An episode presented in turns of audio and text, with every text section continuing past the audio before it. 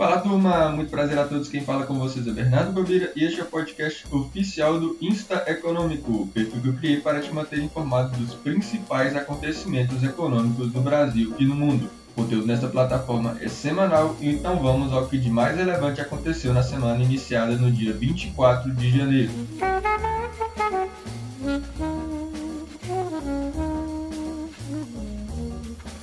Nesse episódio eu vou fazer uma contextualização do cenário econômico nos Estados Unidos e no Brasil, o que está sendo observado nesse momento. Também não posso deixar de dar uma passada no caso GameStop, que eu não vou entrar nos contextos, mas fazer um comentário sobre, e também dar uma atenção a outras pautas internacionais relacionadas à China, Rússia e Índia.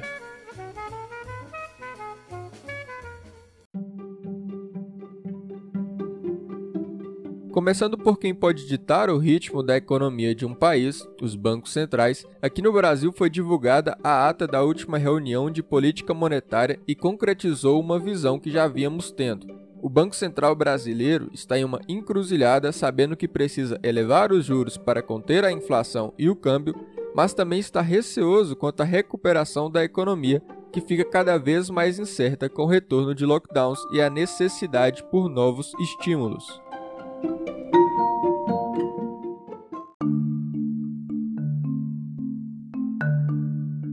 Enquanto nos Estados Unidos, o Fed decidiu manter os juros em níveis quase zero e deve permanecer assim por muito tempo, a gente já imagina, mas o que preocupa os investidores é o programa de compra de ativos do Banco Central americano. Hoje o Fed ele compra cerca de 120 bilhões de dólares em ativos por mês, sendo títulos do Tesouro e títulos lastreados em hipotecas, e isso é muita coisa, sendo que desde o início da pandemia o Fed já aumentou em cerca de 70% o tamanho do seu balanço patrimonial, elevando para um total superior a 7 trilhões de dólares, e nesse período ele já comprou até dívidas corporativas de empresas como Apple e empresas que poucos investidores arriscariam em financiar a dívida. Essa é uma política monetária utilizada para injetar liquidez nos mercados, mas vem sendo usada sem precedentes, o que causou um vício no mercado que quer mais ou tem receio de que o programa seja reduzido. No discurso após a decisão de manter o programa inalterado, o Jerome Powell, presidente do Federal Reserve, ainda tentou amenizar, falando que quando forem reduzidas as compras, os investidores serão avisados com antecedência, o que não foi o suficiente para tirar a incerteza do mercado,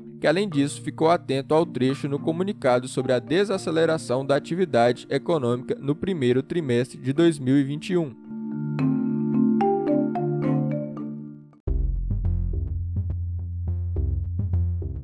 Seguindo na economia dos Estados Unidos, tivemos a divulgação da primeira prévia do PIB e a economia americana contraiu 3,5% em 2020, enquanto o resultado do quarto trimestre de 2020 houve uma alta de 4%, um resultado dentro do consenso. E também foi mostrada nessa divulgação que o primeiro trimestre de 2021 ainda será bastante difícil e por isso uma outra esperança dos americanos é o pacote de estímulos proposto por Joe Biden ele ainda será muito negociado para que ocorra e provavelmente a primeira proposta de 1,9 trilhão de dólares ainda será desmembrada.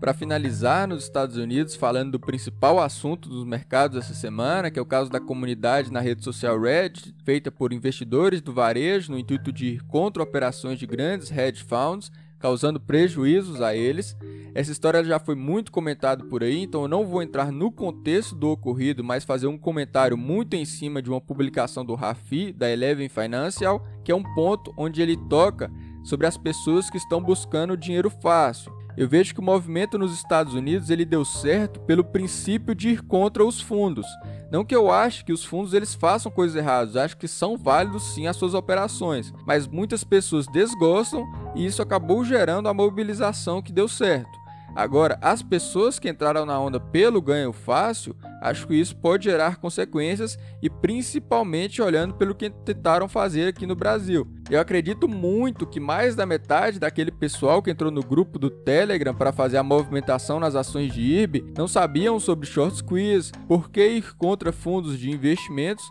ou nem mesmo que aquele movimento brusco não vai ocorrer no Brasil pelas diferentes regras da B3, que não permitem certa quantidade de posição short em um ativo. Então, assim, muito cuidado se você entrou aqui no mercado financeiro em busca desse dinheiro fácil, porque ele não há. Você pode até ver as pessoas ganhando dinheiro na pandemia, matérias de pessoas que ganharam dinheiro, nesse caso nos Estados Unidos, mas isso é quase como ganhar na loteria. Não ocorre com frequência e não é sustentável no longo prazo. Eu tenho um princípio que é trabalhar e fazer os aportes com o objetivo de criar um patrimônio a longo prazo para ter a tranquilidade no futuro, e acho que você também deveria ter o seu princípio e não deixar se perder por esses movimentos atípicos.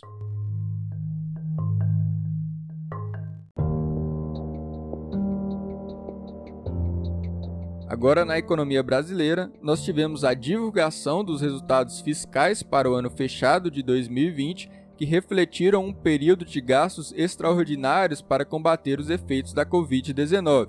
Em todo o ano passado, o déficit do setor público consolidado, que engloba governo federal, estadual, municipal, INSS e empresas estatais, chegou a 703 bilhões de reais, sendo que, segundo o Tesouro Nacional, Desses gastos, 524 bilhões de reais foram gastos extraordinários para o combate aos efeitos da pandemia. Como maneira de comparação, no ano de 2019, o déficit foi de 61,9 bilhões de reais. Com isso, a dívida bruta do Brasil na relação PIB chegou a 89,3%, um aumento de 15 pontos percentual em um ano para o maior nível da história. Como efeito de comparação a países pares, o Chile tem uma dívida PIB em 40% e México e Colômbia possuem dívida em torno de 60% do PIB. A expectativa é de que a dívida continue a subir nos próximos meses no Brasil, e esse é um dos principais fatores de preocupação, porque a dívida bruta do governo geral é uma das referências para avaliação por parte das agências globais de classificação de risco, Portanto, se o Brasil possui um alto endividamento, pode receber uma nota de crédito baixa e assim ter dificuldade para captar financiamento, entre eles com a venda de títulos públicos.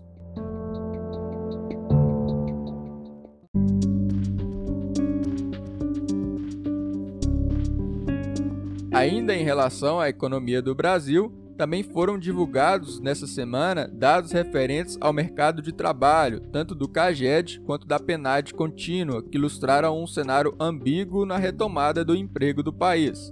O CAGED, medido pelo Ministério da Economia, que mostra os dados de empregos formais, manteve o ritmo forte de crescimento da criação de postos de trabalho no mês de dezembro. Apesar do saldo líquido do mês ter vindo negativo, em perda de 67,9 mil empregos, foi bem inferior ao ano de 2019, que foram fechados 307 mil postos no saldo. no geral de 2020, apesar da pandemia, o saldo líquido, que são admissões menos os desligamentos, ficou positivo em 142.690. Enquanto a PNAD, que é medida pelo IBGE, apresentou uma taxa de desemprego de 14,1% no trimestre móvel encerrado em novembro, o resultado ele mostra uma queda na taxa pelo segundo mês consecutivo, entretanto dá sinais de enfraquecimento, especialmente devido à volta de pessoas para a força de trabalho. Essa dinâmica pode representar um primeiro indício de desaceleração da economia brasileira na passagem de 2020 para 2021. Lembra aí que falamos disso no trecho sobre os bancos centrais. E essa desaceleração é especialmente considerando o fim do Programa de Manutenção de Emprego e Renda, o chamado BEM, que foi um dos melhores programas criados pelo Ministério da Economia na pandemia e que vem sendo estudada a sua extensão. Entretanto, os gastos do governo com ele até agora foram de 51,5 bilhões de reais.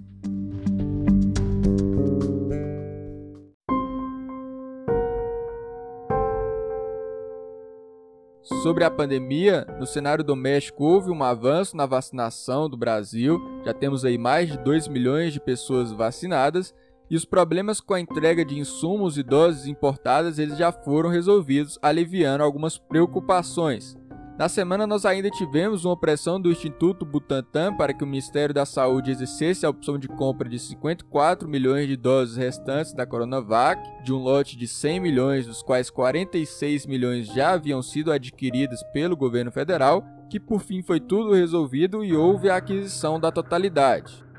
Na Europa, nós temos um conflito da União Europeia com a AstraZeneca, depois que a farmacêutica disse que não conseguiria cumprir seus contratos de entrega de 80 milhões de doses no primeiro trimestre, alegando problemas na produção o que não agradou nem um pouco à União Europeia, que chegou a fazer investigações na fábrica da AstraZeneca para saber aí se o Reino Unido estava sendo beneficiado recebendo mais doses do que o restante dos países europeus e ameaçando até mesmo barrar as exportações das vacinas da AstraZeneca que são produzidas na localidade do bloco europeu.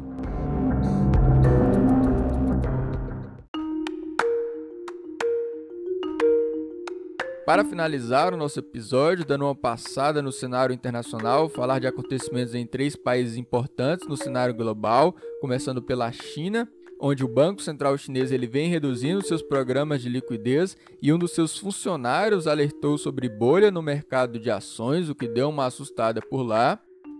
Na Rússia, nós tivemos a exposição global do Vladimir Putin diante de protestos no país contra a prisão do seu principal rival Alexei Navalny o Navalny, antes de voltar ao país russo e se entregar à polícia, ele gravou e divulgou um vídeo expondo a corrupção do governo Putin, que não é novidade para ninguém, mas mostra como foi a ascensão até o poder do Putin e também revela em imagens um dos seus palácios escondidos avaliado em 1,4 bilhão de dólares.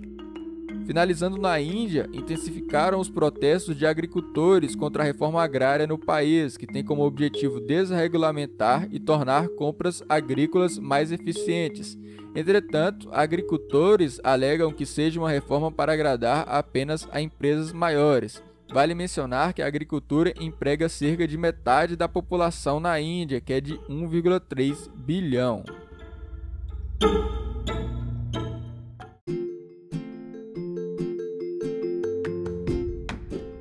Bom, por esse episódio é isso. Agradeço a você que ficou até aqui. Espero ter te ajudado mantendo informado. Caso você conheça alguém que vai curtir também esse resumo semanal, compartilhe o link e ajude o nosso podcast a crescer. Para as atualizações diárias de todas essas informações e mais, pode pesquisar Insta Econômico nas redes sociais ou acessar o link na descrição. Um ótimo dia a todos, até o próximo final de semana. Valeu!